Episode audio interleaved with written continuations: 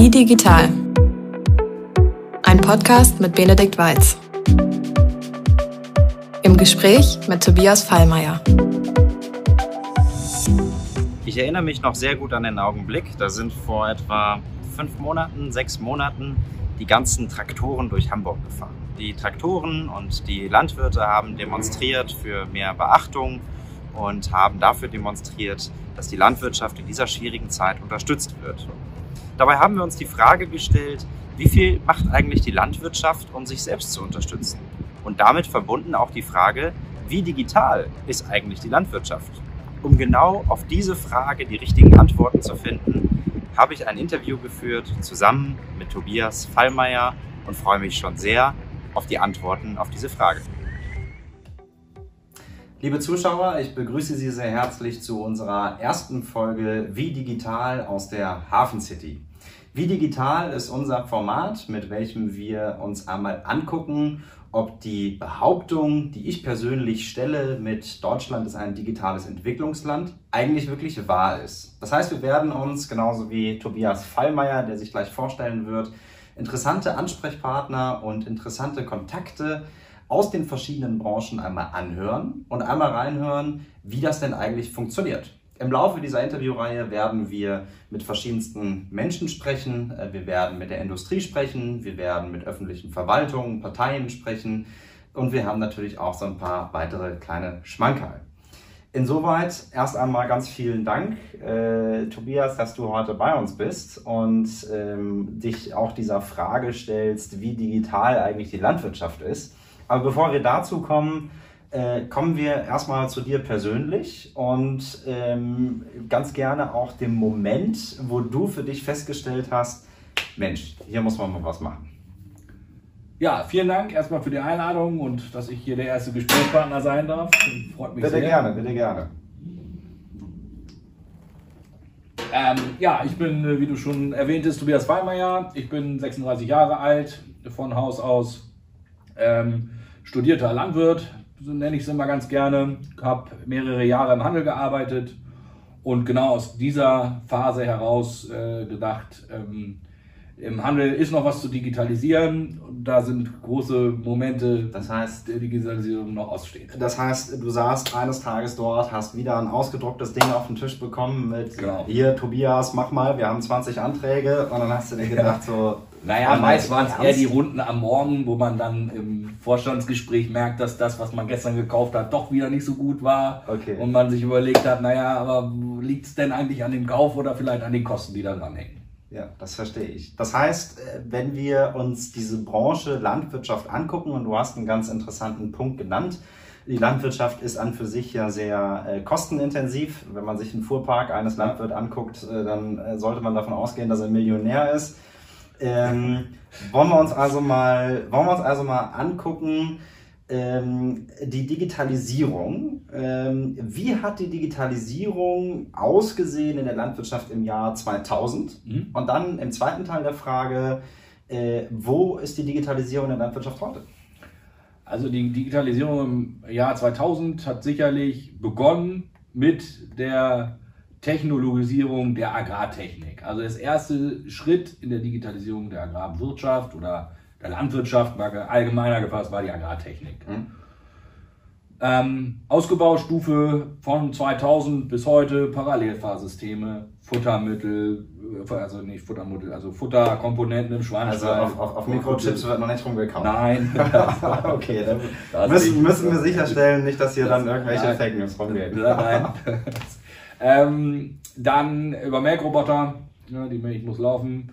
Ähm, und ja, schlussendlich äh, dann, wenn man wenn es mal unterm Strich sieht, ist es eigentlich ist der Landwirt äh, heute bis zum Hoftor digitalisiert, alles ja. durchstrukturiert. Wenn man hinterm Hoftor mal schaut, was jetzt Vermarktung und Beschaffung angeht, da ist Nachholbedarf und genau dem widmen wir uns. Sehr gut. Ähm, nun hast du dieses äh, Projekt ja nicht ganz alleine begonnen. Äh, du hast das zusammen mit einem Freund äh, genau. gegründet. Und ähm, es gibt ja diese Geschichten, die losgehen, äh, wo aus äh, meistens haben diese Stories ja nicht mit dem Salat angefangen, Nee. äh, aber Keller, äh, Kellerloch, oder wo auch Kellerloch, immer. eine Jogginghose. Ähm, aber irgendwo habt ihr dann zusammengesessen und habt gesagt so, Mensch, ich habe da mal eine Idee. Wie war dieses Gespräch und was ist, was ist daraus passiert Ja. und wie viel davon ist heute eigentlich wirklich umgesetzt? Also das war im Grunde genommen ein Prozess. Wir haben uns viel mit dem Thema beschäftigt. Äh, aus vielen Gesprächen wurden immer mehr Gehirngespinste. Ähm, dann kam plötzlich die, der Moment dazu, wie ist es eigentlich, wenn man es, wenn man es, also wie geht das eigentlich, was selber daraus zu machen? Ja. Ja, und dann äh, der Moment, dass man dann den Entschluss gefasst hat, zu sagen, naja Gott, äh, man kann jetzt einerseits in meiner vorherigen Funktion als Händler oder du sprachst Max an, äh, genauso ja, der aus der Landwirtschaft auch kommt und landhandelsbezogen gearbeitet hat, zu sagen, naja, nun komm, jetzt packen wir es halt an. Und äh, ja, und dann der, der erste Moment war so, man fühlt sich ja dann sehr befreit, man kriegt Glückwünsche wie zum Geburtstag. Herzlichen Glückwunsch, ich kannte das nicht, dass man dann dafür vergratuliert wird. Und ja, dementsprechend ist es dann äh, so entstanden und ja, im, ersten Schritt startet man dann und denkt, juhu, ich bin ein Startupper. Ja. Und dann stellt man fest, man hat ganz schön viel zu tun. Ja, das, das kommt, äh, das äh, bleibt nicht aus. Nur ähm, jetzt gucken wir uns mal den Landwirt an für sich an. Dem Landwirt wird ja per se unterstellt, äh, nicht so äh, wirklich digital affin zu sein. In unserem Vorgespräch sagtest du gerade ein Digitalmuffel. Ähm, jetzt seid ihr dort und habt ein gutes Produkt aufgestellt. Ähm, dieses Produkt äh, werden wir danach einmal kurz vorstellen. Ähm, aber wie versucht ihr auf all jene Landwirte zuzugehen, die vielleicht nicht so, ähm, die vielleicht nicht so positiv dem Ganzen gegenüber eingestellt sind? Denn die Landwirtschaft ist ja schon ein starkes Face-to-Face-Geschäft. Ja. Die Tra- Landwirtschaft ist grundsätzlich sehr traditionell und man muss das, die tra traditionellen Geflogenheiten wie das persönliche Gespräch mitnehmen und auch in der Lösung integrieren. Nur weil man digital etwas unternimmt, in diesem Fall ist es bei uns ist es der Agrarhandel, es kann aber auch Betriebsmittel sein, wie auch immer, äh, muss man immer dafür ähm, sicherstellen, dass die Prozesse als solches nicht revolutioniert werden. Und wenn man das, diese, diese Gratwanderung schafft und den Landwirt am Ende mitnimmt, vom Digitalisierungsmuffel zu sagen, schau es dir an, überzeug dich und du wirst sehen, ob ich jetzt mit dir telefoniere oder am Ende mit einem Chat benutze, der, der Outcome ist der gleiche. Und Das, Okay. ist, das war so der Ansporn für uns auch äh, in unserer Lösung. Sehr gut. Gucken wir uns einmal eure Lösung an. Ähm, ich glaube, äh, vor allem die Themen äh, digitale Landmaschinen äh, sind ja kein Geheimnis mehr. Um hier aber äh, eine ganz kurze Erklärung zu geben am Rande, dabei hast du die Möglichkeit, einen, einen Schritt Bier zu nehmen. Oh, das hier fast runter.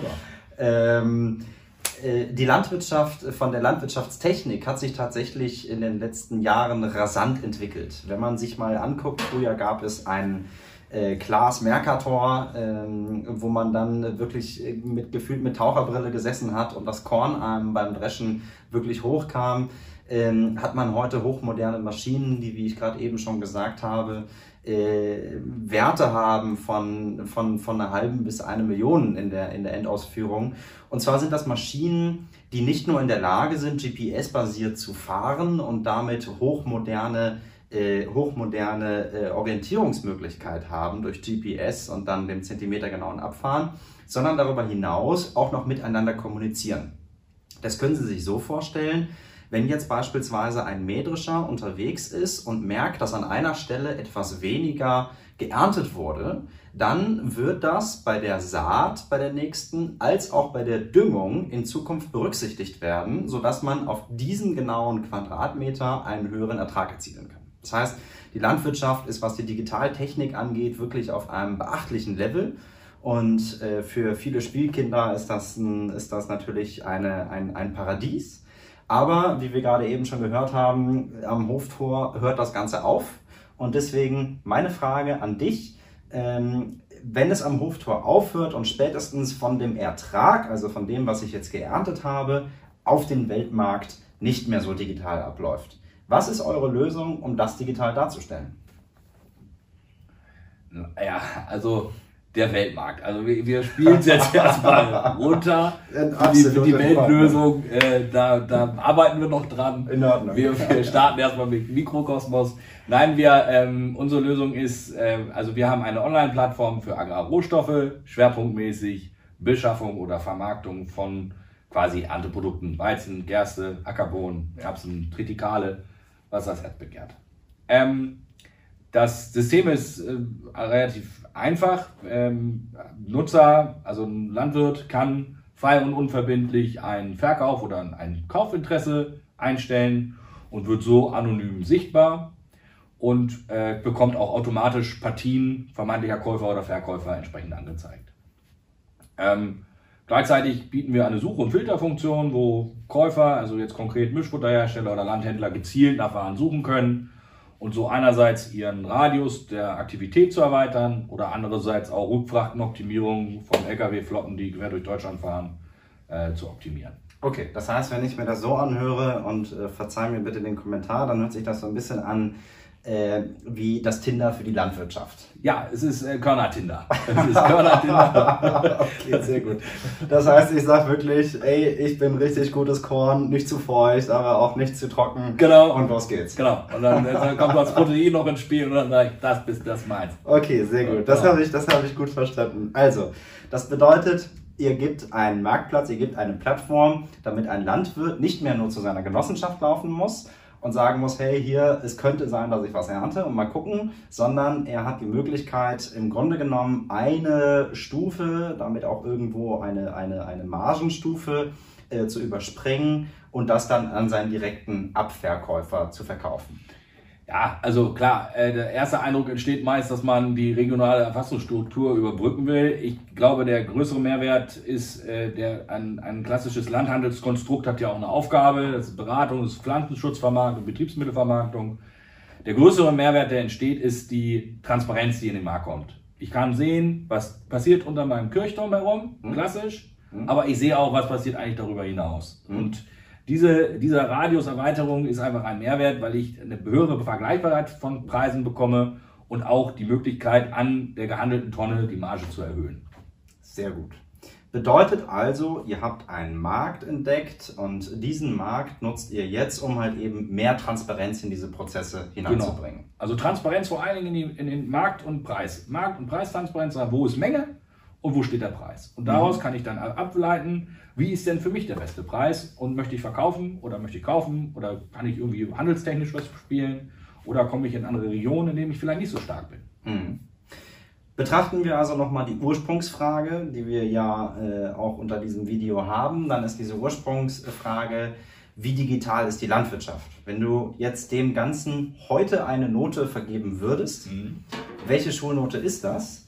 Und mich interessiert vor allem die Frage, wenn wir in das Jahr 2030 gucken, was muss passieren, damit am Ende des Tages auch eine Note 1 darunter steht? Bei Also- Tobias Fallmeier. Also, also bei Tobias Fallmeier muss natürlich Cropspot den Weltmarkt erobert Ja, haben. so das, ist, äh, das ist klar. Ähm, nein, also von der Schulnote 1 bis 6 denke ich, ach, ja, äh, ich würde es eine 3 nennen. Also es ist täuscht zu sagen, die, die, es sei nun gar nichts passiert. Es gibt viele, viele Prozesse.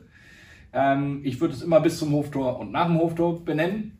Äh, aber im Grunde genommen würde ich eine 3 sagen. Und ich glaube, 2030 wird sich das ganze System des Marktes, ähm, auch die ganze landwirtschaftliche Struktur wieder nochmal weiterentwickelt haben. Es hat sich auch viel verändert. Die Betriebe sind größer geworden, somit auch die zu vermarktende Menge. Aber auch äh, das ganze Thema Düngung, also viele politische Themen, die ja auch den Landwirten oder den Nägeln brennen, ähm, ist, wird sich bis dahin ja weiterentwickeln und dann muss man entsprechend die, sich den Gegebenheiten anspassen. Aber ich glaube, im Jahr 2030 ähm, wird die Bewertung der Digitalisierung auch auf einer 1 stehen, einfach weil Synergien, durch Digitalisierung stehen, entstehen auch Synergien. Und ich glaube, wenn die erstmal erkannt werden, wie, wie viel Wert, Wert die geben, unsere Lösung ist eine, andere gibt es auch, dann wird es interessant zu sagen, okay, was heißt das für meinen Betrieb, was heißt das für mein Handelsbuch oder entsprechend für meine Verarbeitung. Sehr gut. Wollen wir uns einmal aus unseren nationalen Grenzen herausbegeben Sehr gerne. und gucken mal nach Europa. Jetzt äh, ist es ja so, dass Deutschland in Vergangenheit mit seinem Stempel Made in Germany wirklich eine Marke war. Mhm. Made in Germany hat mal wirklich was bedeutet. Tut es heute immer noch, also sollten jetzt Automobiler zusehen. Ich finde Autos immer noch toll und ich äh, setze mich auch dafür ein, äh, später ein Auto zu fahren. Ähm, aber Made in Germany als Allgemeinqualitätssiegel ist eigentlich gar nicht mehr so vorhanden, weil wir natürlich jetzt die Märkte diversifiziert haben mit verschiedensten weiteren Sachen. Schaffen wir es, wenn es jetzt um solche Technologie geht, wie ihr sie herstellt, irgendwann Made in Germany auch wieder eine, ein, ein, einen Stempel und eine Bedeutung zu verleiten?